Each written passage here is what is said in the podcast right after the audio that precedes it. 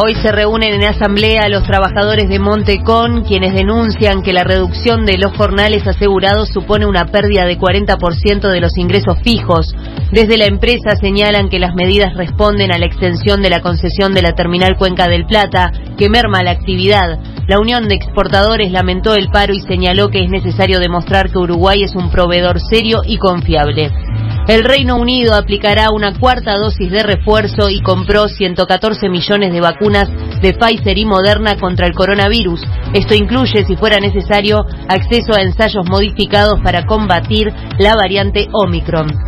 Luis Suárez recibió el trofeo F en España, un premio al esfuerzo y al trabajo. La agencia de noticias, el presidente del Atlético de Madrid y la embajadora uruguaya acompañaron al goleador santeño en la premiación. En este momento hay 17 grados, cielo algo nuboso, se espera una mínima de 13 y una máxima de 24, humedad 80%.